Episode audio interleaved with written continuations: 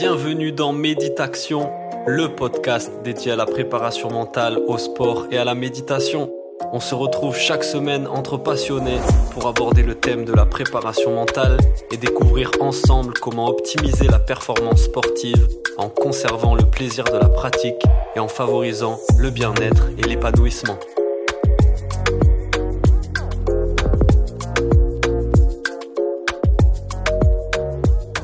C'est parti, bonjour à toutes et à tous, bienvenue dans le podcast Méditation, nouvel épisode avec un nouvel invité. Et aujourd'hui je reçois un kiné, mais pas n'importe quel kiné, un kiné de guerre et un préparateur physique spécialiste des sports de combat. François Maubert est avec nous aujourd'hui. Salut François, comment ça va? Salut, salut, ça va super. Et toi? Ouais, nickel, nickel. Vraiment content de pouvoir échanger avec toi sur cette question qui est centrale dans la préparation mentale, euh, qui est donc la gestion des blessures quand on accompagne bien sûr un, athlète blessé, ce qui fait partie malheureusement parfois euh, du jeu, notamment dans les sports de combat. J'ai plein de petites questions à te poser sur ça. Euh, est-ce que juste avant de démarrer, tu peux te présenter? Ok. Hmm. donc du coup, moi je m'appelle donc François Maubert, je suis kinésithérapeute du sport et préparateur physique. Ma particularité, c'est que je suis spécialisé dans les sports de combat.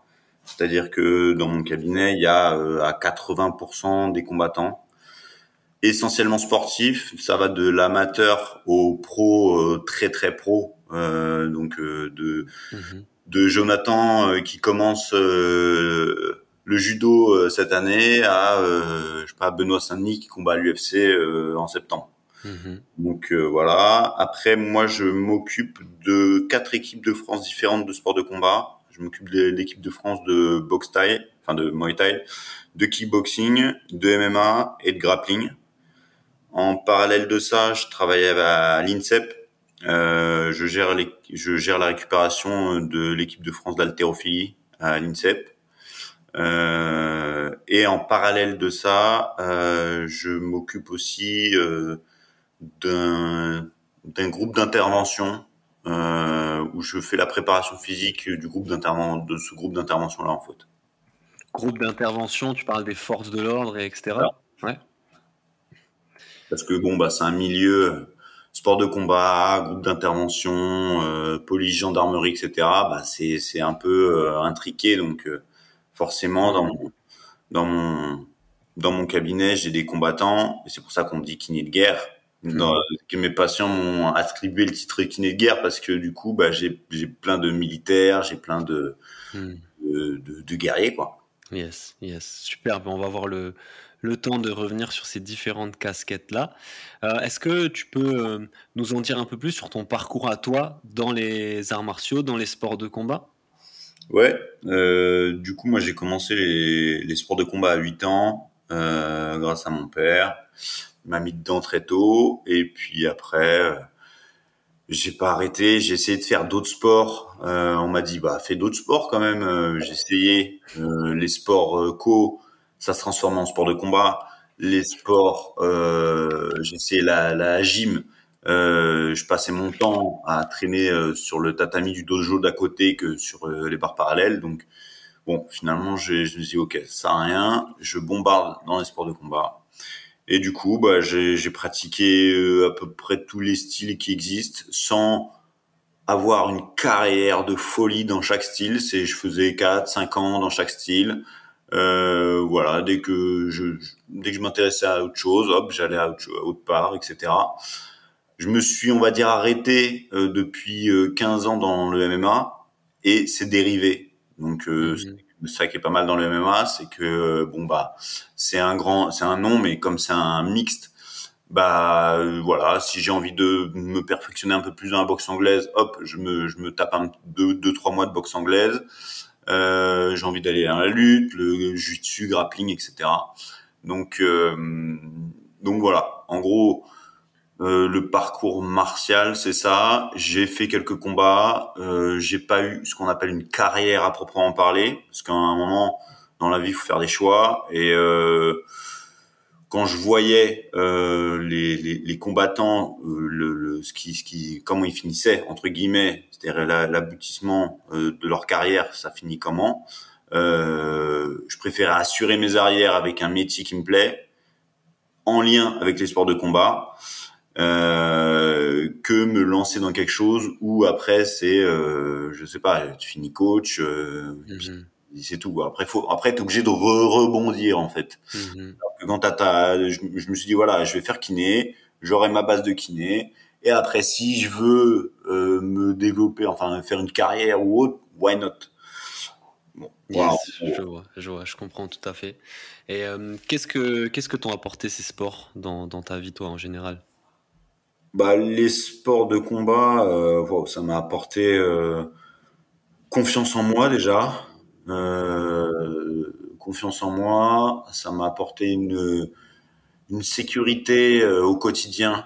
C'est-à-dire, je peux sortir dans la rue, je peux j'ai aucune appréhension, que ce soit dans des voyages ou autres que je fais. J'ai, même dans des endroits chauds, je, suis serein. Je, je sais que je peux gérer. Euh, donc, euh, je sais que je peux gérer. Je, je, je peux anticiper les, les, les, problèmes qui arrivent, etc.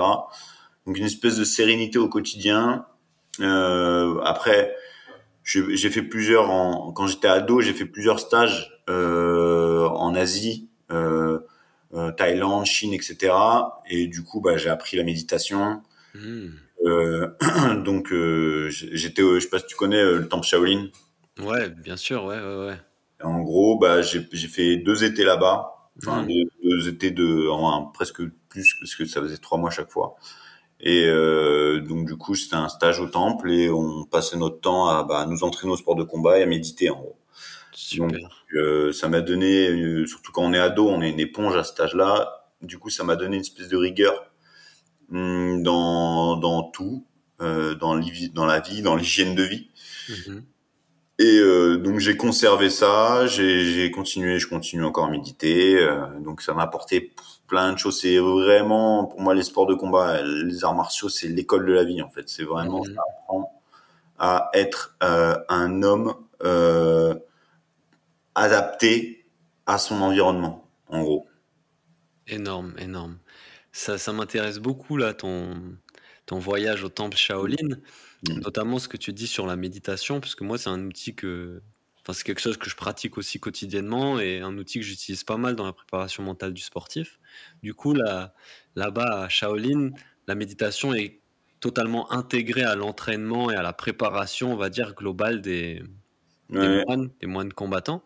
Mm. Euh, mais est-ce que tu peux en dire plus justement sur comment ils la pratiquent, à quelle fréquence, euh, bah, dans quel but aussi? Qu'est-ce qu'ils recherchent derrière ça? En gros, euh, bon, ils ont compris, enfin, les lié au bouddhisme, etc. On a très très vite compris l'union corps-esprit qui est, indispensable à tout type de performance. Euh, et il se trouve que voilà, euh, en gros résumé, euh, les euh, les arts martiaux, donc les arts de Mars, donc de guerre, mmh. quelque chose de très euh, très yang, très euh, masculin, voilà, très dur. Et on est obligé d'apporter le yin, le côté féminin, doux, contrôle des émotions, ressenti des choses, voilà, analyse des émotions. et c'est pour ça qu'ils alternent en fait à la méditation et et les sports, euh, enfin et les arts martiaux, c'est c'est quelque mm. chose, c'est indispensable parce que bon, ils considèrent en fait que si on t'apprend entre guillemets à tuer, euh, apprendre à, à, quelqu'un à, utiliser une arme sans lui lui donner le bon sens, bah il va il va tuer n'importe qui, ça va être un danger. Donc du coup, la méditation, ça permet aussi de de, de faire des, des voilà des, des combattants euh, saint de corps et d'esprit par définition, saint de corps et d'esprit. Euh, après, comment ça se, sur le sur le terrain, ça se pratique comment? Bah, c'est très simple. On se lève le matin et à 6 du mat. Euh, on part faire footing dans la montagne euh, à Agen en général. Mhm. Après, on revient, euh, on mange, on s'entraîne. Euh, on s'entraîne euh, jusqu'à environ 13 euh, heures. Après, on remange. Après, on dort. Après, euh, on se réentraîne aux armes et après, on remange et on dort. Après, la méditation dans tout ça, elle se fait le matin au réveil. Ça là est très très dur. Concrètement, à mon époque, euh, c'était une sieste. C'était juste une un prolongement de la nuit. Euh, méditation du matin. Après, on avait euh, une méditation euh, juste avant de manger. On mange, on sieste, euh, entraînement aux armes, et après, on reméditait. et à chaque fois, la méditation, c'était une heure. Donc, Énorme, ok. En gros, c'était ça. Et, et ouais, non, c'est c'est vraiment du coup l'aspect, tu as tout l'entraînement du corps qui se fait à travers les entraînements que tu décris et l'entraînement de l'esprit donc qui se fait à travers la méditation. Quoi. C'est ça, c'est un vrai entraînement parce qu'en fait ils mettent euh, des contraintes, euh, ils associent les contraintes physiques aux contraintes mentales. C'est-à-dire que voilà, faire méditer quelqu'un en, période post-prandiale euh, alors qu'on a une seule envie, c'est de dormir, et eh ben ça demande un effort mental. Mmh, mmh. Donc euh, voilà. Après, ils font aussi de ça, c'est de la méditation passive, mais ils font aussi de la méditation active où ils en marchant.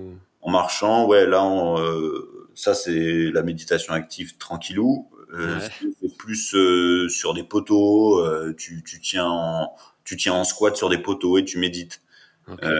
c'est des trucs comme ça. Donc là, c'est c'est voilà, ils font tout en fait pour que tu dépasses le corps pour que le corps mhm. soit plus une entrave et que tu te concentres vraiment que sur ton mental. Énorme. Et, aussi, ce qui est super euh, intéressant dans ce que tu décris, c'est cette idée de contrebalancer cette forme de violence qui est, qui est entraînée dans les arts martiaux à travers ben, toute la compassion euh, qu'on peut, qu'on peut entendre et qui est transmise aussi dans les enseignements euh, bouddhistes et qui se fait à travers la méditation, le lâcher prise et tout ça, non? C'est ça. Hmm. Le, bon, le lâcher prise dans, dans les arts martiaux, c'est on, c'est indispensable. nos, les maîtres passent leur temps à le dire, euh, que ça soit dans les sports de combat, jusque donc, quel que soit le sport de combat, il y a cette notion en, taoïsme, on appelle ça le wu wei. Euh, c'est la notion de vraiment lâcher prise, euh, ne pas crisper, ne pas lutter, utiliser la force de l'autre, euh, vraiment se, se, relâcher en fait, mais en gardant une, une intention euh, concentrée. C'est ça, c'est là où il y a cette espèce de jeu, ne pas laisser le corps interférer avec l'esprit, ne pas laisser l'esprit interférer avec le corps, c'est-à-dire avoir vraiment un espèce de d'équilibre euh, fragile entre les deux. Hmm. Waouh. Et, ça, ça, ça me paraît hyper intéressant aussi dans, dans à la fois ton métier de kiné et dans la pratique des sports de combat, c'est cette euh, capacité euh, de tolérance à la douleur, du coup, que tu développes à travers ces, exercices méditatifs, mais en position de squat ou sur des poteaux et tout ça. Mmh. quel, genre de technique mentale, en fait, ils, te transmettent pour euh, outrepasser cette sensation de douleur et augmenter ta capacité de tolérance? En fait, euh, une des techniques de méditation qu'ils donnent, bon, ça c'est, il en est une, il y en a, il y en a différentes. Euh, ils isolent en fait, bah, on ressent des choses. Voilà, on est sur son poteau, on est en squat, on ressent des choses, on ressent de la douleur, on ressent de la, douleur après se transformer en, en, espèce de colère. Euh, donc on analyse ça, on le, on en prend compte et on, euh, on l'accepte. Euh, on va pas chercher à l'enfermer, à le repousser. C'est-à-dire qu'on est encore dans le lâcher prise. On va l'accepter, mais en prendre du recul.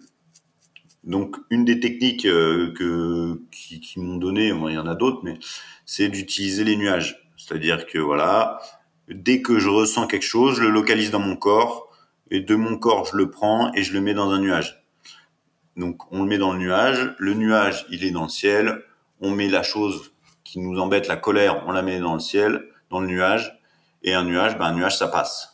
Un nuage ça passe doucement, c'est dans le ciel, c'est là, on est resté en face de nous, euh, on prend un recul là-dessus, et ça passe, ça passe, ça passe, ça passe, et dès qu'on ressent si la colère revient, hop, on la remet dans le nuage, et ainsi de suite, et ainsi de suite. Et au bout d'un moment, bah, on s'aperçoit que bah, la colère, euh, elle part quoi. Elle part. Et du coup, et le fait de, de faire ce travail mental de prise de recul sur l'émotion et sur la sensation, en fait, euh, bah ça, ça permet de, de s'en détacher, en fait. Hmm. Je trouve ça fascinant le fait qu'ils aient développé des, des techniques comme ça, de, des techniques mentales, en fait, des, des formes mm. de techniques d'imagerie mentale qui aujourd'hui sont étudiées en psychologie du sport, en préparation mentale et qui finalement sont des, des techniques euh, hyper anciennes qu'eux ont découvert par leur expérience et leur exploration, on va dire, intérieure dans, dans ce qu'ils faisaient. Ouais, ils sont en avance de fou. Euh, de toute façon, ça on le sait. Hein, euh, mm. L'Asie d'une manière générale, ils sont en avance de fou sur les sur les occidentaux, sur tout ce qui est euh, euh la, la, médecine, euh, les, le corps, euh, etc. Mmh, mmh, mmh. euh, là, on commence nous occidentaux à capter. Tiens, bah il y a des énergies, ok. oui, ça c'est des choses sur lesquelles on peut travailler. les énergies. Ça fait des années-lumière que les, que, que les asiatiques travaillent sur les énergies. Mmh. Pareil pour la méditation, qui est de plus en plus en vogue ici, mais qui est quelque chose de hyper traditionnel et millénaire là-bas, quoi. Ouais, ouais, c'est ça. C'est, c'est, tellement euh, traditionnel que ça fait partie de la religion, carrément. Mmh. Ils l'ont intégré à la religion. Ouais. Alors que, bon, bah, nous, on a une forme de méditation, mais il y a, a, pas cette notion de, il y a pas cette notion de corps-esprit. C'est une méditation un peu plus intellectuelle, mmh. Euh, voilà, euh, sur par rapport à Dieu, on réfléchit à. C'est plus une réflexion. Dans le terme méditation, on pense plus réflexion, alors que méditation en Asie, c'est plus euh, connexion à soi-même. Ouais, ouais. Bah, il me semble que même le, le, nous méditation, donc le terme qu'on utilise, dans le bouddhisme, ils utilisent le terme de bhavana en sanskrit, si je me souviens mm. bien, qui veut justement dire l'entraînement, l'habituation, le fait d'entraîner son esprit comme ça ça. fonctionner. Ouais. Bah, quand on parle du zen au Japon, hmm. zen, ça veut dire concentration. Donc, euh, c'est c'est l'école de la concentration sur soi. Voilà, c'est donc c'est ouais. c'est juste indispensable de se concentrer. Après, c'est un outil qui est qui est formidable. On peut l'utiliser pour un milliard de choses. Hein. Mmh mmh ouais, mais quand tu penses à la performance sportive, à cette notion de concentration et de reconcentration, tu vois tout de suite l'intérêt que ça peut avoir, quoi, dans un combat notamment. Ah ouais, ça, ça c'est, ça permet de se focaliser en fait. Ça mm. permet de se focaliser sur une chose bien précise, en l'occurrence l'adversaire, et euh, de pas se laisser euh, perturber par le public, euh, par le voilà les, les coachs qui crient derrière euh, ou euh, ou je sais pas quoi. Donc ça c'est un outil euh, qui est très puissant c'est pas pour rien que les combattants le dans les arts martiaux traditionnels le pratiquent. Euh, c'est c'est c'est en soi, c'est une arme en soi en fait. Ouais. Et, et ça s'est ça s'est perdu ensuite? Aujourd'hui, peut-être ça revient au goût du jour, mais cet entraînement de l'esprit, il s'est perdu au profit de l'entraînement purement technique et physique dans les sports de combat. Euh, ouais, dans les sports. Alors, ça, ça commence à revenir. Ça commence à revenir, même dans les les clubs euh, de bah on en parle après. Euh, J'en parle un peu dans l'information, mais dans dans les clubs de même de quartier, mhm. il y a un espèce de d'une forme de méditation qui s'appelle le retour au calme. C'est-à-dire que une fois qu'il y a eu que l'entraînement est passé, ils se mettent en position donc soit allongé sur le dos, soit en position fétale et ils respirent et ils se relaxent et ils se concentrent sur euh, leurs blessures, les erreurs qu'ils ont faites euh, dans l'entraînement, euh, ce qu'ils peuvent améliorer. Donc on n'est pas sur de la vraie méditation, mais on est sur quand même une notion d'introspection qui est qui commence à arriver euh, petit à ouais, Des méthodes de relaxation aussi qui sont utilisées justement dans les arts martiaux traditionnels et en Asie beaucoup. C'est ça. Donc c'est un premier pied dedans, on va dire. Ouais, peut-être moins dans, dans les, peut-être un peu plus dans les, dans les arts martiaux japonais ou encore en karaté, on voit des choses comme le moxus, forme de méditation en début, en fin d'entraînement, des trucs comme ça. Ah bah, ça, ça c'est, oui. Là, là, je te parle des sports de combat qui paraissent extérieurement super euh, physiques en mode, euh, ouais, non, on n'a pas le temps de mmh. méditer, nous, on, voilà. Mmh. Euh, MMA, je te parle vraiment du MMA. Les, dans tous les arts martiaux traditionnels que j'ai fait, c'est obligé, c'est intégré en fait. Mmh.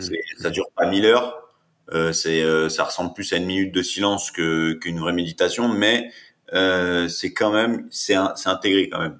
Mmh. Yes. Et avec ton expérience là, qu'est-ce que tu conseillerais du coup à un combattant qui souhaite intégrer cette pratique de la méditation dans, dans son entraînement au quotidien? Euh, C'est-à-dire? Ben, Qui, par exemple, il sait pas trop comment faire, par où commencer. Qu'est-ce que tu lui conseillerais quoi, pour bah, débuter? il y, a, plein de, il y a plein d'applications maintenant. Il y a plein de, il y a plein de petits, le petit bambou là, je sais plus comment ça s'appelle. Mhm. j'entends parler de celui-là. Euh, il y a plein de choses qui, qui, qui sont faites, qui permettent de guider euh, euh, dans, dans cette pratique. Après, il y a la, il y a la méditation pour les nuls, hein, aussi simple que ça, hein, qui, mhm. Le, livre, qui est, qui est, pas mal fait, hein, qui, est, qui est très terre à terre pour ceux qui ont besoin d'un truc, euh, de se raccrocher à quelque chose de terre à terre euh, pour commencer. Bah, ça c'est cool. Après, euh, après, si vraiment euh, ils veulent de développer la chose, euh, bah, le mieux, je pense, c'est d'aller faire une séance d'hypnothérapie chez un hypnothérapeute ou contacter un prépa mental ou Hmm. Voilà, s'orienter vers ces, vers ces personnes-là, c'est un peu leur taf, quoi. Ouais, ouais, ouais complètement. C'est vrai que les applications sont cool parce que tu es guidé un peu dans la prise en main. Et après, hmm. si vraiment tu veux être accompagné, ben ouais, tourne-toi vers des personnes qui maîtrisent et qui travaillent avec ces outils-là et pourront t'accompagner, ouais. Ok, super. Et est-ce que tu peux nous revenir un peu sur ce qui t'amène après à, au métier que tu fais aujourd'hui, kiné? Euh, comment je suis, arrivé à ce, à ce métier? En gros, euh, euh, depuis tout petit, je voulais euh, soigner les combattants. depuis, dès que j'ai commencé euh, les arts martiaux, je voulais être médecin pour les combattants. et puis, je soignais déjà un peu les gars de mon club. Je, je, donnais des conseils bidons hmm. de mon club. Et puis voilà, ça s'est fait. Enfin, c'était une évidence en fait et à aucun moment je me suis dit ah je, je peut-être peut-être pas, ça sera peut-être pas ça. Non, je, je, savais que ça allait être ça. Après j'ai aussi euh, hésité avec les groupes d'intervention. Hmm. Je voulais aussi intégrer le raid. Et puis euh, bon, j'ai des amis qui m'en ont dissuadé. Euh, merci à eux. Et euh, du coup, euh, euh, du coup, c'est vrai que euh, la, la, kiné, pour moi, kiné, un, du sport, deux, sport de combat, c'était évident. Après, moi, je suis sorti du bac euh, et là, je suis tombé sur la réalité des concours, euh, concours médecine, euh, concours kiné. C'est pas facile. c'est pas facile. Du coup, je me suis, j'ai fait un petit, on va dire, un petit passage chez la, dans la podologie voilà, donc à la mhm. base, je suis podologue. Ok. Podologue, euh, j'exerce un petit peu, et puis bon, euh, parce qu'en fait, quand on est, on a un diplôme d'État en France, on peut faire une passerelle. Et donc du coup, après, j'ai fait une passerelle euh, pour accéder à la kiné. Comme ça, j'ai esquivé le concours en fait. Yes. Et, euh, et donc au final, moi, j'ai fait mes trois ans de podo, j'ai exercé un peu. Après, je suis parti sur la kiné. Après, j'ai fait kiné du sport. Après, j'ai fait un DU de prépa physique. Et, euh, et puis, euh, voilà, après, plein de petites formations à droite à gauche. Hmm. Voilà, quoi. Oh. Et donc, dans, dans ton métier aujourd'hui de kiné, tu es directement confronté à cet aspect euh, un peu négatif de la pratique sportive, qui n'est pas que forcément négatif, mais qui est la blessure. Hmm. Euh, donc, tu, tu, tu de par ton expérience, de par ton, ton, travail, là, de ce que tu fais, tu es vraiment directement au contact des athlètes qui sont blessés, qui sont en rééducation, euh, qui sont en arrêt, peut-être même pour certains qui doivent mettre fin à une carrière euh, ou, à une pratique d'un sport en particulier. Qu'est-ce que tu peux nous dire sur ce que, ça, ce que toi tu peux observer en termes ben, de mental, euh, donc de, soit de souffrance mentale ou de difficultés mentales et psychologiques que ça peut générer chez les athlètes que tu accompagnes, toi, dans leur rééducation? Bah, Le truc, c'est que là, donc je, je bosse pour un, un, sport, enfin des sports, où euh, c'est euh, toi contre moi, quoi. Donc, il y a le côté effectivement technique, il y a le côté physique, mais aussi la bagarre mentale. On parle, voilà, du, ça commence dès le départ avec le trash talk. Donc, trash talk, c'est voilà, le, c'est les mecs qui vont commencer à s'insulter, euh, faire monter la pression, essayer de d'atteindre psychologiquement l'adversaire en face. Mhm. Quand, euh, bah, qui est que, en fait, lui faire monter le stress euh, dans les vestiaires pour que quand il arrive euh, dans le dans la cage, qu'il soit déjà complètement sous stress, en fait. Mhm. Donc ça c'est voilà, c'est tout ce qui est euh, ça c'est tout ce qui est en, amont euh, du, du, combat. Euh, et après effectivement, les blessures impactent automatiquement la confiance du combattant. C'est-à-dire que imagine, je te dis voilà, moi je vais avoir mes deux pieds, mes deux jambes, toi tu vas avoir qu'un bras pour battre. Voilà, tout le reste c'est bloqué. Ah bah là, mentalement, faut faut pouvoir, faut encaisser, faut être prêt faut se dire ok, euh, je vais trouver des adaptations euh, pour. Parce qu'il y en a qui peuvent dire aussi, bah je suis blessé, j'arrête. Euh, non non, j'y vais pas, je suis blessé. Euh, puis il y en a, ils sont en mode non non, je vais y aller. On va on va on va se débrouiller, on va trouver des adaptations, je vais y aller. Donc après, euh, voilà, en fonction des, de l'athlète euh, et de la personnalité, du mental de l'athlète, bah forcément, ça va, les, le résultat sera pas le même. Il y en a qui vont me, me solliciter en me disant voilà, euh, François, je viens de me faire les croisés, je dois combattre là, je vais combattre. Donc tu te débrouilles, tu fais en sorte que mon genou tienne pour que je puisse combattre. Ça, je l'ai eu deux trois fois ça. Et euh, bah voilà, on, fait le taf et voilà. Et puis il y en a d'autres. Euh, voilà, je me suis fait les croisés, c'est mort, c'est mort. Donc après, moi, à moi de lui dire, bah si tu veux combattre, tu peux, c'est possible.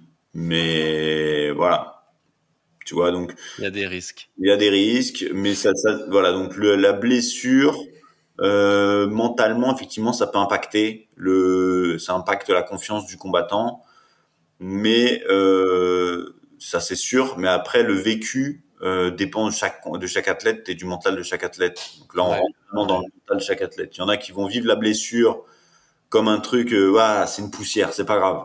Et puis il y en a d'autres euh, qui vont avoir un petit pet à l'oreille, qui vont dire bah non, je peux pas, je peux pas combattre. Et ça, bon, en général dans le milieu, on les appelle, on appelle ça les les blessures de mental. Les, les fractures du mental. Fractures de mental, blessures mentales, c'est voilà les fameuses, le fameux combattant qui qui chauffe de fou et bah cinq, je sais pas sur les cinq combats qu'il a fait, il en a fait deux quoi donc euh, les autres combats, c'était que des euh, ah bah je peux pas, je suis pas au poids, j'ai annulé, mm. je me suis fait mal. Ou, mm. euh, voilà. Donc le vécu de la blessure dépend de chaque athlète. Ouais. Et moi, bah je, je, suis je suis là pour ceux qui vivent la blessure comme un détail. Voilà. Très juste, très juste. C'est vrai que la personnalité des, de l'athlète influe vachement sur le vécu psychologique de, de la blessure. Et en parlant de personnalité, toi, qui côtoie beaucoup de combattants, quel trait de caractère ou type de personnalité tu retrouves beaucoup dans les sportifs que tu accompagnes Il y, a, de tout. Hein. Les combattants, c'est avant tout des humains, c'est avant tout voilà des, personnes comme toi et moi. Euh, c'est juste que euh, effectivement, c'est des choses qui, euh, c'est des gens, bon bah, que soit ils ont des choses à prouver à eux-mêmes, soit ils ont des choses à prouver aux autres. Euh, soit c'est des passionnés aussi, ça arrive. Euh, mais pour monter dans une cage, sur un ring, sur un tatami, et se taper en face, à en face de quelqu'un, gratuitement, quasi, faut avoir quand même quelque chose, un petit grain. Euh, faut, il faut qu'il manque des petites cases quand même.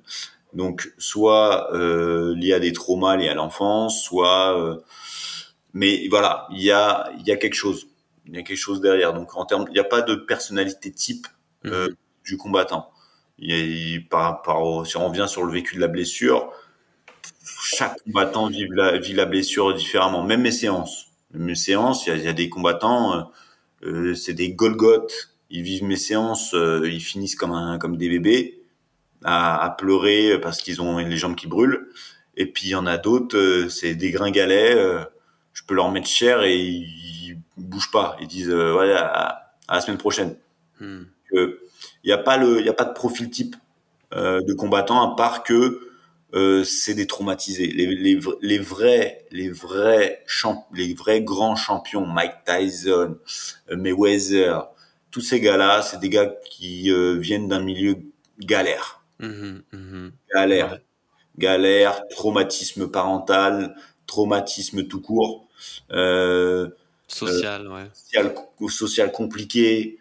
Euh, voilà, c'est c'est c'est soit je me bats, soit je suis fini. En gros, Mhm. euh, voilà, c'est j'ai pas le choix en fait. Donc Marche ou crève. c'est ça. Donc euh, c'est voilà. Ouais, ouais. Très, très intéressant, très juste. En commun, c'est ça. C'est je pense qu'ils ont on a tous un petit un petit trauma. Mhm, mhm, mhm. Je Et, je, ouais, je, je développe juste que j'ai vu des combattants euh, qui ont réglé ces traumas et qui après ne pouvaient plus combattre. C'est-à-dire mentalement, ils avaient plus l'agnac en fait. Ils avaient plus la rage de, de monter et du coup, bah, en général, quand c'est comme ça, ils finissent prof. Ils finissent prof. Euh, ils sont dans, le- dans l'altruisme. Ils sont voilà dans le dans un truc beaucoup plus euh, beaucoup plus sain au final. Euh, mhm. Plus équilibré, ouais. plus équilibré. C'est, on le voit. C'est, c'est souvent les profs, les vrais profs qui, pas les profs qui combattent en parallèle, mais les vrais profs, bah ils sont, c'est eux, c'est leur rôle en fait. Ils doivent être apaisants. Mhm. Ils doivent être apaisants. Ils doivent, voilà, le, ils doivent être dans le coin du combattant. On ne doit pas avoir euh, dans le coin du combattant quelqu'un qui est. hein. Mhm. Et ça, c'est aussi, euh, c'est aussi un, un, un truc qui différencie, je pense, les bons coachs des mauvais coachs.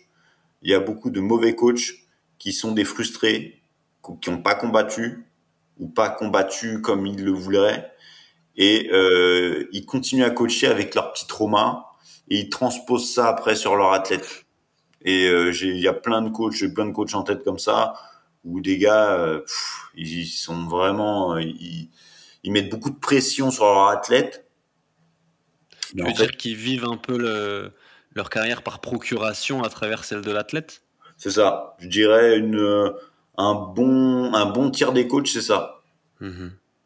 Ouais. Et ça, ça joue, euh, ça joue de fou euh, sur sur la performance, hein, parce que ça rajoute une pression à l'athlète qu'il n'y a pas besoin en fait.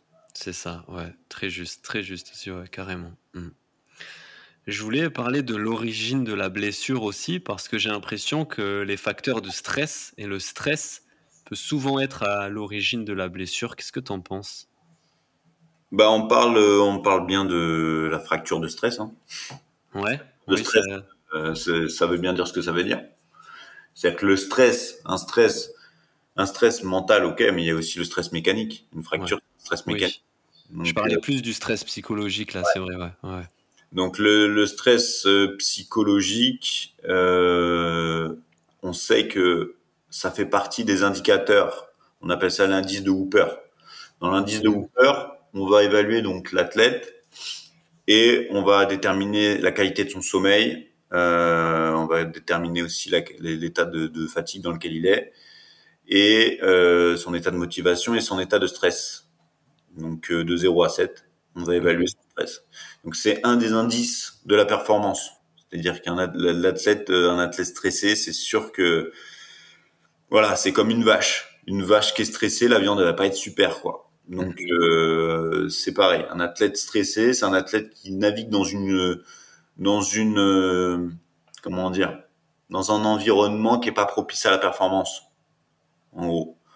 Donc faut diminuer un maximum le stress. Donc c'est pour ça qu'il faut euh, bah qu'il y ait le moins de choses à gérer. Euh, je sais pas pour les combats, euh, voilà, qu'il ait pas à gérer l'hôtel, qu'il ait pas à Mhm. gérer euh, l'avion, euh, qu'il ait pas à gérer euh, bah, s'il y a blessure, qu'il soit dans des bonnes mains, qu'il soit pas baladé à droite à gauche, qu'il ait pas plusieurs sons de cloche, euh, qu'il y ait des gens qui le rassurent par rapport à ça. Euh, donc ouais, le le stress ça influence euh, de, de fou. On sait que euh, le stress euh, avant de monter dans, dans ring, cage ou autre, euh, déjà, ah, juste en étant stressé, le cœur monte déjà. Mhm. Donc la personne fait déjà un effort alors qu'elle est même pas encore montée. Ouais. Donc le cœur, donc il monte dans la cage, il commence le combat, son cœur est déjà bien parti.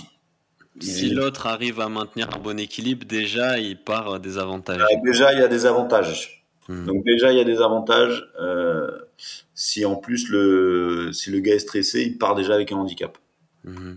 physique. Ouais, ouais, ouais. le rythme cardiaque s'accélère, la respiration aussi. Ouais. Donc tu pars avec un désavantage. Et au contraire, si tu arrives à bien gérer ton stress, ben, tu pars avec un avantage parce que physiologiquement, tu es dans de meilleures dispositions, quoi. C'est clair. Ouais, on voit, on voit Cyril Gann. Euh, Cyril Gann, il est détente. Mmh. il est détente de fou quand, quand il, quand il combat, euh, même quand son dernier combat, là, qu'il a perdu contre John Jones, il était relax, il était détendu. Mmh. Tranquille. Euh, donc après, il n'y a pas que ça pour la performance, mais au moins tu te retires un, un handicap qui n'a pas lieu d'être en fait. Ouais, Et j'aime bien parce que dans ta vision aussi, tout est lié, c'est-à-dire que sûrement qu'un stress psychologique entraîne un moins bon sommeil, donc une moins bonne récupération, donc favorise la blessure et tout ça s'entretient en fait. C'est ça. Le stress, c'est quoi? Le stress, c'est juste euh, la, la, personne en fait. Euh, c'est pas vraiment le stress, ce serait plus, on appellerait plus ça de l'anxiété en fait. C'est Mhm. Et elle stresse du futur, de comment va se passer le combat, est-ce que je vais gagner, est-ce que je vais perdre, est-ce que je vais me blesser, est-ce que, est-ce que, je, que, ce que, ce que, voilà. Euh, et euh, les pensées du passé, c'est euh, ah j'ai fait ça, euh, j'aurais peut-être pas dû. Et c'est là que le rôle de la méditation est important parce que la méditation elle permet de recentrer sur le présent. Ouais. Et donc du coup de se débarrasser du stress. Yes, très juste. Ça, rien, mais le, le, le stress est généré par ça. Mhm. complètement. Ouais, c'est une réaction à, à des pensées, à une situation, un environnement. Et après, c'est ta capacité justement à, à, gérer ce stress et à revenir dans l'instant présent. C'est ça, c'est en fait, c'est le stress, c'est en fait euh, se poser des questions et essayer de contrôler quelque chose qui n'est pas contrôlable. Futur, passé, c'est pas contrôlable. Mhm. Donc, euh, se poser des questions dessus et essayer de euh, tirer des plans sur la comète et tout, non. Mhm. Juste euh, s'entourer de bonnes personnes qui ont déjà vécu la situation. Et c'est là, comme on peut pas accéder nous au futur, on peut demander à des personnes qui eux ont déjà eu accès à une situation équivalente parce qu'ils savent, ils ont l'expérience et du coup bah ça, ça va permettre d'anticiper les problèmes. Ouais. Complètement. Et donc d'avoir un meilleur sentiment de maîtrise, même si on voilà, on prédit pas l'avenir, mais on peut arriver avec un meilleur sentiment de maîtrise sur, euh, sur tout ça. C'est ça. Tout, tout, cet aspect euh, mental, psychologique, euh, on, on, vous en parle dans les formations, kiné, préparation physique, c'est des choses qui sont abordées? Euh, Ouais, en kiné, on a toute une partie sur la psychologie, mais médicale. Ok. Euh, parce que voilà, en fonction du patient que tu as en face, bah faut faut bien comprendre que le kiné au bout d'un moment a une certaine limite. C'est-à-dire que on peut soigner, soigner, soigner, on peut pas soigner tout le monde. Il y a une partie de la population euh, concrètement. Euh, si t'es pas si t'es pas mentalement euh, dans une dynamique de te soigner, je vais pas pouvoir le faire à ta place. Mm-hmm. Si on est en face de quelqu'un de dépressif, euh, qui a deux doigts de se suicider. la rééducation, euh, c'est pas la priorité. Quoi. Il s'en fout, donc euh, il, il, va venir, mais euh, hmm. voilà. Donc ça, la rééducation aura zéro effet. Donc euh, voilà, et puis il y a des personnes, bon bah, qui sont, en gros résumé, tarbais quoi. C'est-à-dire, on sent que y a pas, sont pas là, ils sont pas mentalement présents comme nous. Hmm. Du coup, ils décrivent des douleurs qui sont absurdes, qui partent dans toutes les sens, dans tous les sens, et, et, euh, bon. Donc euh, ça, ça, on est formé en kiné là-dessus pour au moins pouvoir réorienter, dire attends, euh, là concrètement, euh, hmm. il y a un problème. L'identifier quoi pour pouvoir, ouais. Moi, ça fait partie, ça fait partie de mes questions de bilan, c'est-à-dire que je pose la question de voilà, ok, tu viens à moi, t'as une douleur, ok, euh, Est-ce que au niveau nutrition, ça se passe bien, sommeil, ça se passe bien, et psychologique, ça se passe bien? Moi, ça fait partie des trois questions obligatoires. Parce qu'après, si on la pose après cette question-là, ouais. là, les patients ils kiffent pas parce qu'ils se disent attends, euh, tu me prends pour un fou, c'est ça? Donc là, on le dit dès le départ, ça passe. Voilà, on dit dès le départ, psychologiquement, est-ce que ton, est-ce que tu te considères avoir une hygiène psychologique bonne?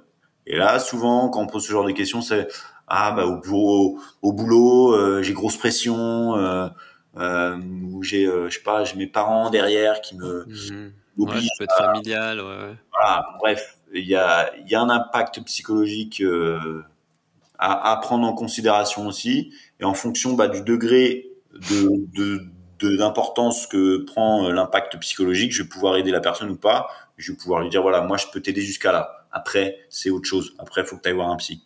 Mhm. Ouais, complètement.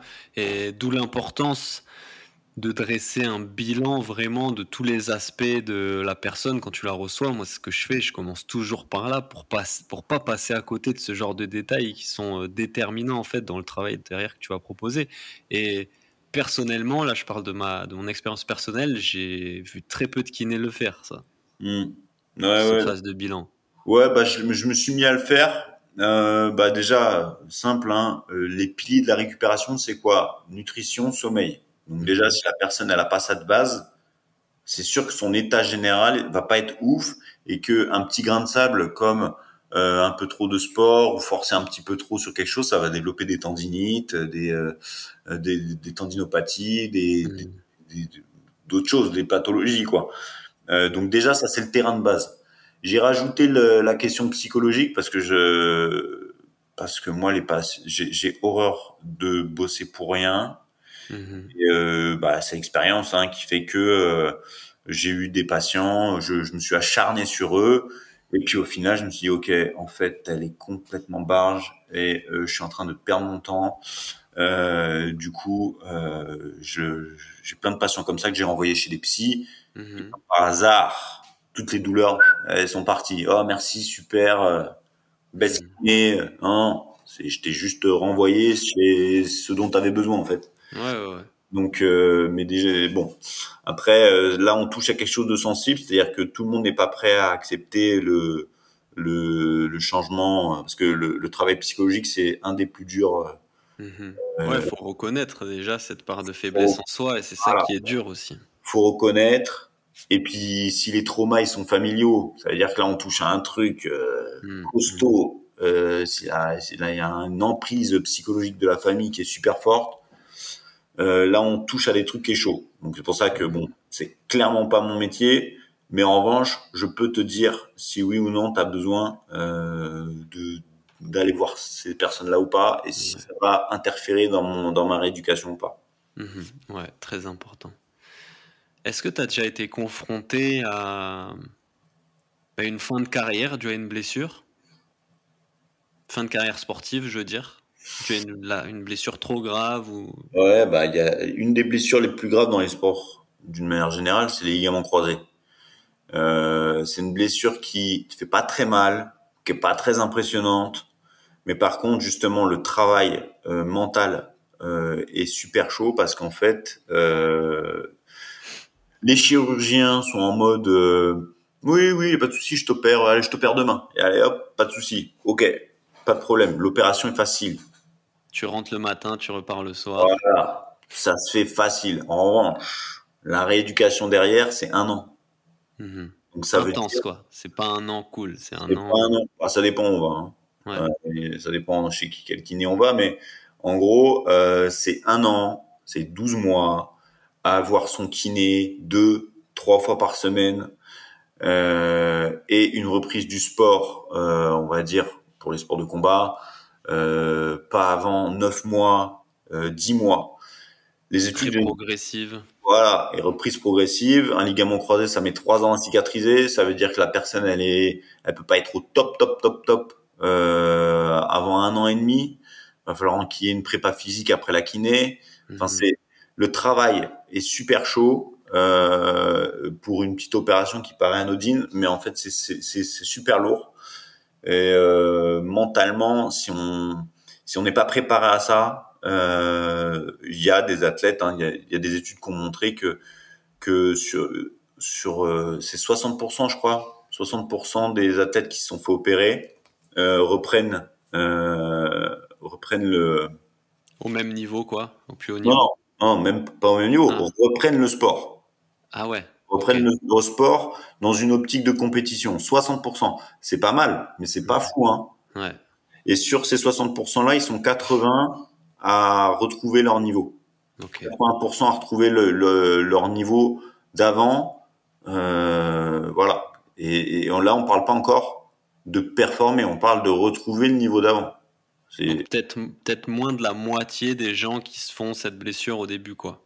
C'est ça. Donc hmm. c'est, on est sur des stats assez lourdes et euh, et euh, voilà. Et j'ai plein de bah, des patients, euh, je connais plein de potes où leurs patients abandonnent quoi. C'est-à-dire mmh. qu'au milieu ils disent ah, c'est bon, le sport c'est bon ça. C'est-à-dire quand quand on voit que la facilité avec laquelle on s'est fait mal et euh, la galère que c'est derrière, euh, parce que c'est une galère euh, mentale, mais c'est aussi une galère bah, financière. Euh, faut pas se mentir. Euh, une chirurgie du, du, croisé, si on va avoir un grand chirurgien, on en a pour 2000, 3000. Après, il y a la kiné. Et la kiné, bah, un an de kiné, deux fois par semaine, euh, au bout d'un moment, ça, ça rapporte un petit peu. Hein. Une bonne mutuelle. une bonne mutuelle, hein, donc euh, ça, euh, personne n'en parle. Moi, tous mes combattants qui se blessent, je leur précise bien attention, attention dans quoi tu t'embarques. Tu attention, juste ça.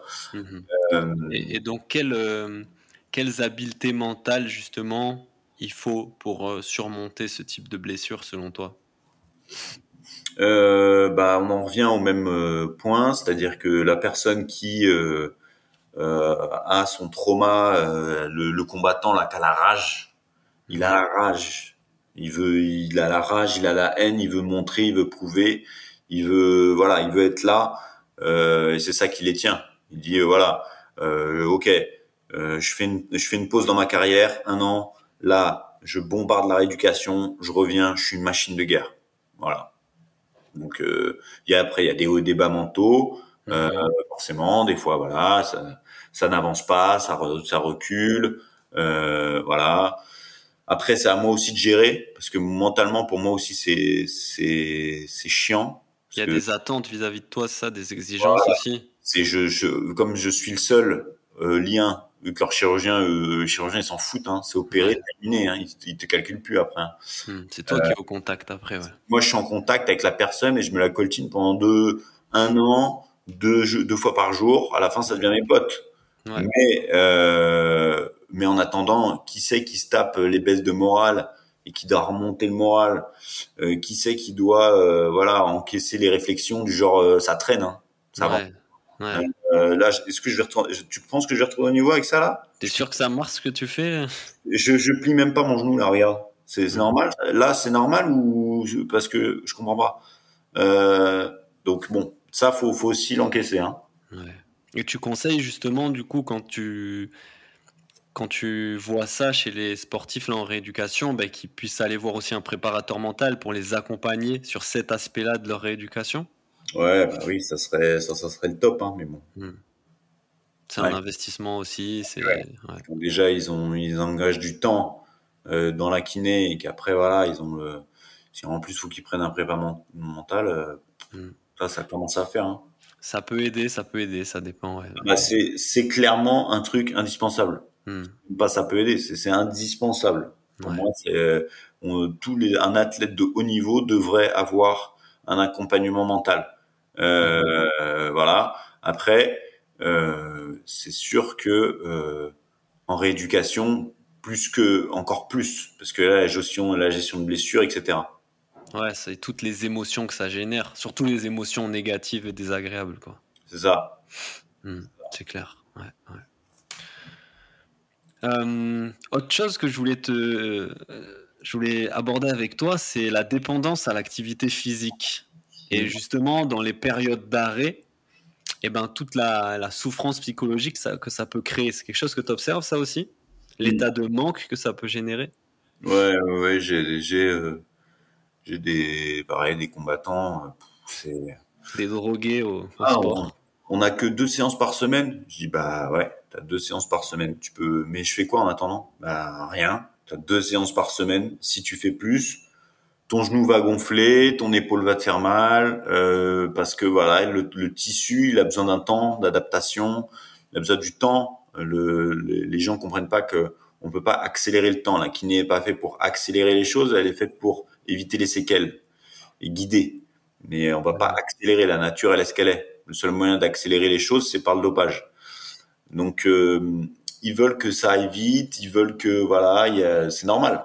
Normal. Mais euh, ça se passe pas comme ça. Et du coup, euh,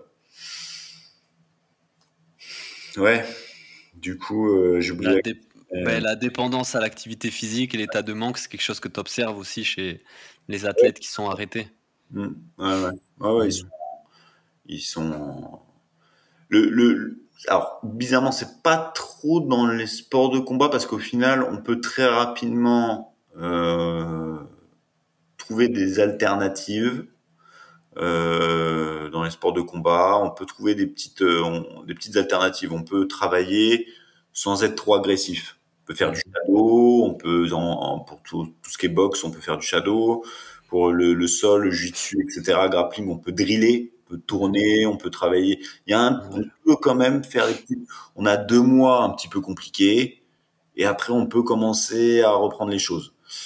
Euh, donc c'est pas tellement un sport de combat où ça me dérange, c'est plus par contre chez les coureurs. Les coureurs c'est une galère. Euh, la course c'est extrêmement addictif. Ouais. Euh, la course, le trail, etc. Et dire à ces gens, bah il va falloir que tu diminues, tu divises par deux ta course voire trois, et que voilà, tu fasses une, une deux sorties, pas plus. Bah là, eux, on sent vraiment qu'il y a un manque dur, quoi. Ouais, ouais, En plus, bon bah forcément, il y a prise de poids qui va avec, ça déprime, donc ça mange, moins, de, mm. dépenses caloriques, donc prise de poids, corps change, euh, voilà, et il y a tout ça qui, qui joue et ça avec eux c'est très très dur. Euh, faut trouver une alternative, faut réussir à intégrer la rééducation dans la course eux, c'est une galère. C'est pour ça que je, que je me suis aussi spécialisé dans les sports de combat. Hein. C'est pas par hasard, c'est que mhm. les combattants, en règle générale, ils ont un mental. Mhm. Euh, donc c'est voilà, ils rechignent pas à l'effort. Euh, voilà, ils, ils savent pourquoi ils sont là, ils encaissent. Euh, en général, ils sont habitués à, à la à la douleur à la douleur et ils sont habitués à euh, comment ça s'appelle l'adversité non, non, euh, le comment dire Ils sont habitués à ce qu'on, à faire ce qu'on leur dise, à, faire ce qu'on leur dit. Donc c'est des soldats. Mhm. tu fais ça, tu fais ça, ils font ça, ils discutent pas. Ouais, ouais. Voilà. Il y a des, il y a des patients, ils sont là, ah ouais, mais peut-être que hmm. non. C'est clairement si t'es là, soit tu fais ce que je te dis, soit tu te bats. Et le truc, c'est que voilà, c'est pour ça que j'aime bien, j'aime bien ça avec les combattants que les, dans les autres sports, il n'y a pas ça. Dans les sports co, par exemple, le foot, euh, en, je, je généralise pas, mais tous les mecs du, du foot que j'ai eu, j'ai horreur de, de, de, des footeux pour ça. Euh, concrètement, c'est trop dur. Euh, du coup, ça vient pas, ça manque de respect, ça vient pas séance ça prend des rendez-vous, mais ça vient pas. Ou quand ça. Il y a moins cette discipline martiale finalement qui. c'est ça le mot que je cherchais, c'était discipline. Hmm. Il n'y a pas la discipline. Ils sont en mode. Euh, euh, euh. Ça a du sens. Et donc du coup, bah là, on part. là, on touche à. On touche à l'humain. Donc si le mec, il est discipliné par lui-même, top. Mais si le mec est pas motivé, pas discipliné par lui-même, c'est compliqué.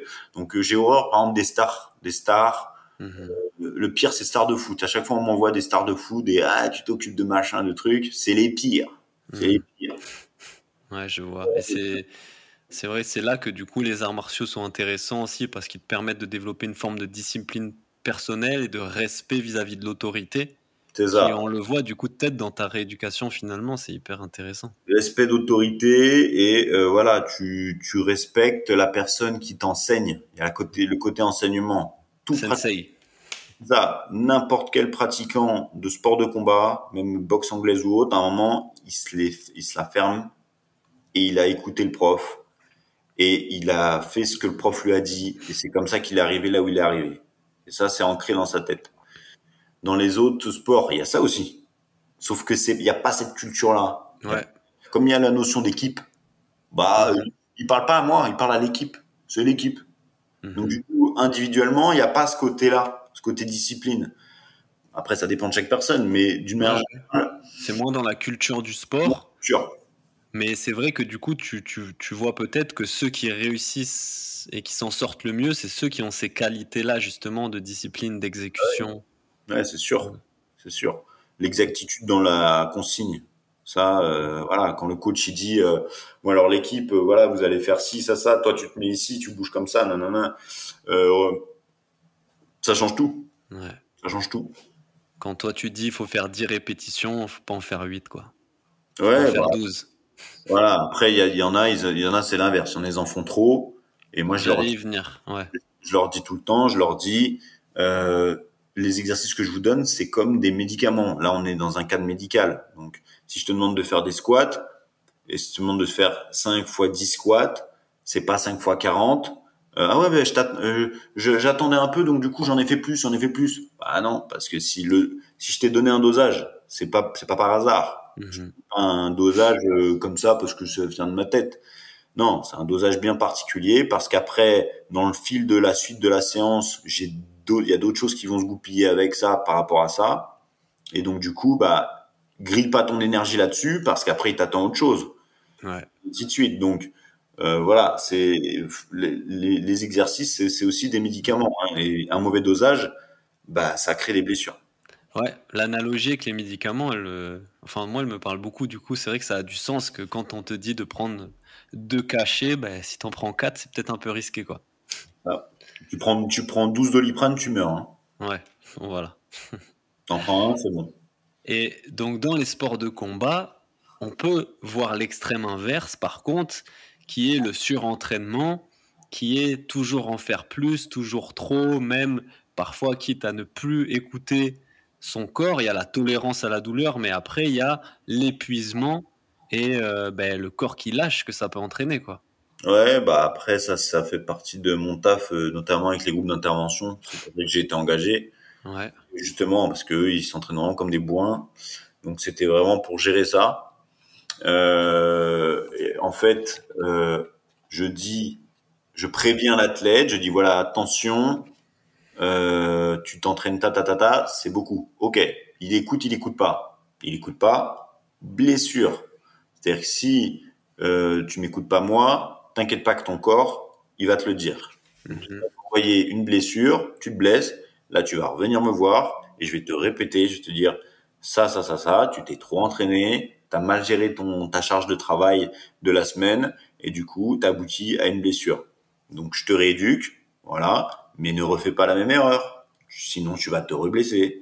Donc euh, voilà, ça c'est euh, Malheureusement, c'est quelque chose qui est véhiculé par les médias, euh, notamment bah, dans le MMA. On, a, on en voit les, les parce que ça, c'est les gars qui sont à la mode en ce moment, qui Mhm. s'entraînent ah, bah, bah, bah, tous les jours, tous les jours, euh, charge de travail de folie. Ils se blessent, mais on s'en fout, on avance. Mhm. Ouais, mais parce que c'est aussi le seul aspect peut-être de leur entraînement qui est médiatisé. Comme quand tu penses à des mecs comme Kobe Bryant, Michael Jordan, ce qui est mis en avant, c'est leur entraînement acharné, mais on voit pas derrière tout le travail de récupération, d'hygiène de vie, d'hygiène mentale qu'ils font aussi. Et qui Ouais, pas mais ça, c'est les médias. Parce que forcément, un mec qui fait euh, des développés couchés à 300 kilos, c'est plus visuel qu'un mec sur son canapé euh, à se poser, quoi. Qui fait de la relaxation, ouais, c'est clair. C'est sûr. Donc, euh, mais le problème, c'est que ça, les jeunes, euh, ils font pas gaffe et du coup, euh, ils bombardent, ils bombardent. Bon, de toute façon, moi, ça me dérange pas, ça remplit mon cabinet, mais Ouais, concrètement, mais je fais aussi ce travail de sensibilisation par rapport à ça. ouais, ouais, ouais. Concrètement, c'est ça. Bah, là, justement, je vais, je suis en train de, je- de rédiger parce que je rédige des articles dans Karaté Bushido. Yes. Et, et du coup, bah là, je, je suis en train de rédiger là pour la rentrée un article sur la gestion de la charge d'entraînement. Genre euh, les outils, euh, quels sont les outils pour savoir si je m'entraîne trop, pas assez. euh. Ah Voilà. ouais. donc c'est Ça sera le bienvenu, ça, en début de saison. ouais, c'est pour ça que j'ai fait ça. Donc du coup, il va sortir en septembre là pour la rentrée. Hmm, ouais. Quelle a été ta plus grande surprise depuis que tu as commencé cette activité-là de kiné? Surprise à quel niveau? Je sais pas, une situation, une blessure, une rééducation euh, tu as trouvé vraiment surprenante, tu t'y attendais pas. Hum... je m'y attendais pas. Quelque chose qui t'a marqué peut-être à ce niveau-là dans dans ta carrière? Hmm. Non, je pensais à la phrase, euh, parce que souvent je sors en, quand on me demande un dicton de fin, chaque fois je dis toujours ce dicton-là qui est euh, ne, rien, ne rien laisser au hasard pour faire mieux que la chance. Et donc du coup, euh, bah, je, je laisse rien passer, je laisse rien au hasard, donc euh, j'ai pas trop de surprises en fait. Ah ouais, ouais. Le patient qui est surpris que moi qui suis surpris. Le patient il est en mode waouh, mais en fait ok, ok, et ils sont ah mais ouais, mais je dis bah ouais. Enfin, j'essaie d'être- j'essaie de faire genre le surpris aussi pour euh, qu'on partage une émotion, mais je le sais, Mm. je, je sais, je sais que oui, euh, si tu restes assis euh, toute ta journée, à la fin tu vas avoir mal au dos. Ça sera pas une surprise, euh, c'est logique. Et que si tu te mets à marcher un petit peu, genre une demi-heure par jour, tu auras moins mal au dos. C'est donc une surprise. J'ai pas Est-ce que tu peux redire juste cette phrase-là? Ne rien laisser au hasard? Attends, euh, ne rien laisser au hasard pour faire mieux que la chance. Ne rien laisser au hasard pour faire mieux que la chance. Je vais la noter celle-là. Parce que Ouais. dans mon travail de préparation mentale, ça me parle beaucoup aussi. Carrément. Ouais, c'est Jacques euh, Acambray qui a fait ça, enfin qui a dit ça. Ok. Un, un lanceur de poids français des années, euh, je sais plus quoi, des années 60, truc comme ça. Euh, J'avais tout compris. ouais, ouais. Euh, Ok. attends, je vais dire. un Pas de surprise, quoi. Pas de Ouais, surprise non, avec toi.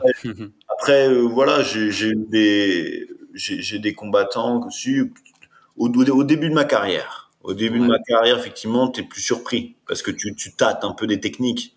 Et donc, euh, bah, je me suis, quand le premier combattant qui est venu en me disant, voilà, euh, je combats euh, bientôt à l'UFC, euh, bon, je viens de me faire les croisés, mon genou doit tenir. Bah, j'ai essayé d'établir un programme, mais concrètement, c'est la première fois que je faisais, je savais pas trop. Mhm. Et euh, quand j'ai vu que ça tenait bien et que le mec il me dit waouh c'est comme si j'avais rien, normal. Hmm. Je fais ah ouais ok donc j'étais premier par moi, mais euh, c'est pas une surprise. euh. Ouais, ouais, ouais. Et aujourd'hui, c'est quoi ton plus grand challenge pour la suite? Euh, mon plus grand challenge dans dans quel sens? Bah, Peut-être tu peux justement nous parler de tes projets, des Mm. projets que tu as à plus ou moins long terme et des challenges que ça va être pour toi, peut-être. Ouais. Euh, en gros, en termes de projet, donc là, je suis, euh, j'ai monté une formation en, en e-learning sur euh, la gestion de la récupération et des blessures dans les sports de combat, où euh, bah, je parle justement de. euh, donc, je suis en, en partenariat avec euh, Nicolas Hoth, euh, qui est préparateur physique et aussi spécialisé dans les sports de combat, et lui, il a la casquette de nutritionniste. Et donc, du coup, on a fait un, un contenu de 14 heures sur euh, bah, la gestion de la charge d'entraînement, la nutrition, les compléments alimentaires, euh, créatine, euh, voilà, Mhm. camp, euh, etc. Euh, les euh, tout ce qui est outils complémentaires, la cryo, je la fais quand? Les les, les cuppings, les, les ventouses, je la, Mhm. je la fais avant combat, après combat. Ça a un intérêt, ça a pas d'intérêt. Euh, voilà. Et tout ce qui est gestion des blessures. Euh, donc, euh, je me suis fait les croisés. Je dois aller voir qui. Je reviens quand à l'entraînement? Euh, combien de temps de rééducation? Euh, voilà, sur euh, toutes les blessures liées au sport de combat. Donc en gros, ça fait euh, en un an, euh, bon, ça fait un an qu'on est dessus, qu'on tourne dessus sur les toutes les études scienti- scientifiques qu'on a répertoriées sur euh, le sur le sujet, euh, voilà, et euh, bah, notre bagage euh, d'expérience du terrain euh, sur euh, voilà, c'est un espèce de micmac de tout ça qu'on a qu'on a pondu en, en 14 heures. Donc ça va sortir en e-learning euh, début septembre là. Donc euh, ça c'est euh, Donc va. vous revenez vraiment sur tous les protocoles de récupération et de gestion des blessures qui peuvent être intéressants pour les, pour les combattants. Quoi. C'est ça. En fait, c'est orienté euh, essentiellement. Euh, donc c'est orienté, c'est ouvert à tous. Euh, c'est ouvert à tous que le, le combattant qui veut se, qui veut gérer sa récupération par lui-même, euh, le, le coach qui veut aider ses athlètes ou euh, le kiné euh, qui veut aider l'équipe de je sais pas quoi euh, sur les déplacements parce que il y a, y a une- il y a aussi une trousse de soins. Je mets la trousse de soins que- qu'il doit y avoir le kiné euh, etc. Enfin, là, c'est vraiment ouvert à tous. Euh, on va dire que c'est quand même le plus intéressant, je pense, pour les coachs. Ça, c'est vraiment indispensable pour les coachs. Ouais. euh, les, les, combattants qui veulent vraiment se, se prendre en main, mmh. et les kinés. Voilà, ça, c'est vraiment les, les, trois populations, euh, la cible qui sera vraiment le plus intéressée, qui aura vraiment le, mmh. intérêt à connaître ce bagage. Mais clairement, moi, en tant que préparateur mental, tu vois, qui travaille pas mal avec des combattants du jiu-jitsu brésilien, ça m'intéresse énormément et ça m'évitera de me taper aussi toutes les études scientifiques euh, les unes après les autres et de bah, justement d'être au courant de tout ça, de savoir, tu vois, et de pouvoir euh, déjà mieux comprendre, avoir une meilleure grille de lecture et pourquoi pas après donner des petites pistes euh, aux, gars avec qui je travaille, quoi. C'est ça, en fait, là, on s'est tapé, euh, ce que c'est ça, en fait, ce qu'on monnaie, on monnaie le temps. C'est le temps, mhm. le temps passé, c'est ça qu'on monnaie. Et concrètement, là, on a passé un an à se taper toutes les études sur tous les sujets, mhm. sur voilà les, le foam roller, le rouleau de massage là, Ouais. Bien, pas bien, sert à rien, sert à quelque chose. Voilà, tout ça, et mhm. ça a été synthétisé. Et euh, voilà. Après, attention, c'est pas gravé dans le marbre non plus. La science, elle évolue tout le temps. Ouais. Donc, euh, il n'est pas dit que euh, dans un an, deux ans, il n'y a pas une étude qui ressorte et que bah, on modifie la formation, qu'il y a des, des éléments qu'on disait et qu'au final, bah non, ça a changé. Euh, donc voilà, donc c'est pour ça que ça va être évolutif, qu'on va pas là, on va pas là. Bien sûr, bien sûr, mais ça donne quand même ouais un bon aperçu. Là, là, c'est vraiment ce qui se dit en 2023 sur les sujets. C'est ce qui se dit, c'est ça. Euh, donc ça, c'est projet court terme, projet long terme. Je vais monter euh, mon cabinet. En fait, je vais monter euh, bah, comme l'UFC Institute, c'est pour ceux qui connaissent. Euh, c'est un, un gros pôle orienté sport de combat avec kiné, ostéo, podo, euh, prépa physique, euh, euh, médecin, il y aura une infirmière aussi. Et euh, donc, ça sera le seul cabinet de kiné avec une cage de mat dedans, des tatamis, voilà. Et toute une zone de récupération, bain chaud, bain froid, cryo, sauna pour la gestion du poids, gestion de la récupération. Après, pourquoi pas prépa mentale aussi ou psychologue dans, en fonction de, de la place qu'on aura. Ça sera dans Paris. Euh, on pense soit euh, plutôt Paris euh, on va on va voir. Là, on est dans la dans la recherche de locaux encore. Mais voilà. Énorme. tu peux nous en dire un peu plus sur ben, à qui ça s'adressera ah bah, ça sera, ça sera ouvert à, tous. Ok. Jusque ça sera un pôle euh, pour euh, où, où, le combattant aura tout sur place. Combattant, il veut faire sa prépa, il pourra il se blesse, il aura le médecin pour l'ordonnance et la kiné directement au même endroit. Euh, L'infirmière pour les soins, si pour les soins, s'il s'est fait un chou, s'il s'est fait des petits bobos de, de, de mhm. combat, il aura l'infirmière qui sera sur place. L'ostéo, il sera sur place aussi. Euh, il veut juste faire sa récup, il pourra juste venir pour la récup. Comme il y aura des tatamis et une cage, il pourra venir faire des entraînements libres. Il y aura des stages euh, par, par des stages, ceux qui veulent faire des études, euh, parce qu'il y a des étudiants qui veulent faire des mémoires, etc. Ça sera hmm. un vivier de combattants, donc ils pourront venir et puis prendre, euh, bah, faire appel aux combattants, faire, faire des tests. Un lieu de recherche aussi, quoi, ouais. Ah, une espèce de lieu de recherche, c'est un truc qui, qui existe qu'aux États-Unis, il y en a au Mexique, il y en a en Chine aussi, mais c'est l'UFC Institute. Donc là, hmm. J'ai pas fait l'UFC Institute parce que le modèle américain se calque pas au modèle français, c'est-à-dire que c'est euh, personne concrètement texto, personne va payer 50 balles mhm. Euh, pour avoir accès à quelque chose comme ça. C'est mhm. triste, mais c'est comme ça. Nous, euh, on va passer par la Sécu, donc mhm. forcément, il va y avoir des remboursements, il va y avoir des, des, facilités de paiement comme ça, ce qui fait que ça rend le truc un peu plus accessible. Bien sûr, bien sûr. Donc euh, ça reste, on reste dans le, dans le cadre. En fait, c'est un un cabinet de kiné, plus une espèce de centre pluridisciplinaire. Mhm. Comme on en retrouve partout, ouais. Il y en a partout, sauf que ça sera orienté combattant et que le visuel, en tout cas, sera très très combattant quand on rentre dedans. Euh, voilà, va pas y avoir euh, des bambouzennes, euh, voilà, mhm. une petite musique douce, ça va être, euh, voilà. Ouais, ouais. Génial, c'est un, un, super projet, ça. C'est un très très beau projet. Donc d'ici un an, un an, un an et demi c'est top qu'il y ait des. Justement, bah, déjà, toi aujourd'hui, tu es quand même reconnu et comme faisant, comme étant une référence, faisant autorité en matière de sport de combat, d'arts martiaux et tout ça dans ton domaine. Là, qui est vraiment un pôle qui soit identifié pour ce, ces disciplines-là, c'est génial, tu vois.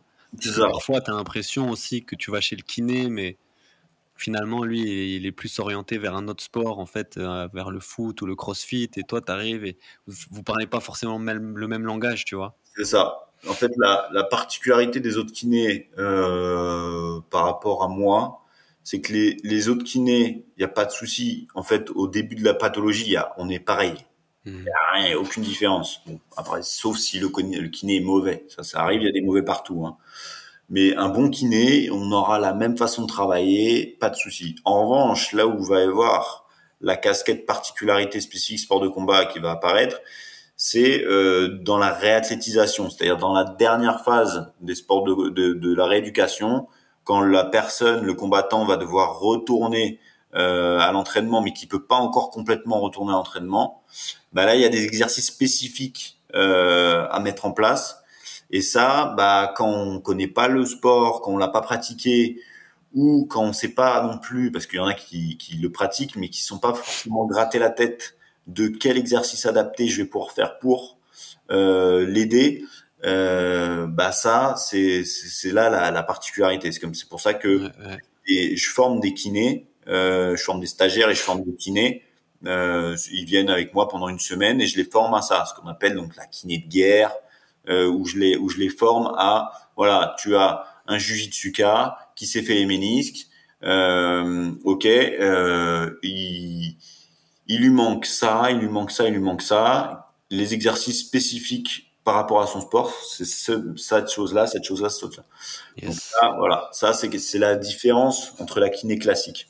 Ouais, c'est top, c'est top, c'est génial. Ok, super. Ben, franchement, je te souhaite beaucoup de, de réussite dans ce dans ces beaux projets. C'est top. Merci. Euh, toi qui es beaucoup dans le milieu du MMA, à ton avis, à quoi va ressembler le MMA en France d'ici 5 ans? Oh, le en France, je pense que ça va bien exploser. Après, il va y avoir une, une stagnation un petit peu. Mais euh, là, là, c'est là, on est en train de monter là. Là, ça monte gentiment. Euh, c'est, ça, ça va, ça va exploser. Surtout, ce qui va exploser, c'est tout le circuit amateur. Euh, le circuit amateur, euh, il va vrai. Là, il est, il est, il est, il est très prometteur. Mm-hmm. les, en fait, le, la, grâce à la, à la fédé de, de MMA, hein, la fédé de MMA, euh, MMAF, c'est ça? Ouais, c'est ça, FMMAF. FFM, Ils, font un, travail de folie. Euh, ils sont deux, euh, Lionel Bresseffin et, Johnny Frachet. Ils sont concrètement deux. Ils font un travail de folie pour où ils ont tout cadré, tout organisé. Et alors c'est encore, on est encore au balbutiement, mais il y a des championnats de France, il y a des championnats du monde, etc. Et ils ont, ils sont vraiment en train de monter quelque chose où le le circuit amateur est vraiment entre guillemets safe.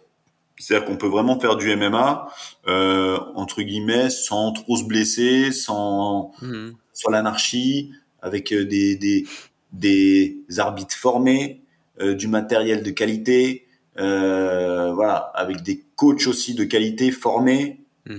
monter quelque chose qui, qui cadre vraiment comme une, une tentacule qui est vraiment euh, qui, qui a cadré tout le spectre qui fait que bah, le MMA, a priori, là, il part sur une bonne base. Il part sur une bonne base.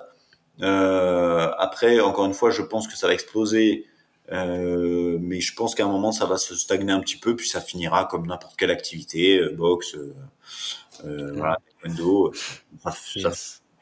voilà. Et, et, au niveau professionnel, comment tu vois l'évolution là de sport en France et chez les combattants français là d'ici bah, quelques du coup, années?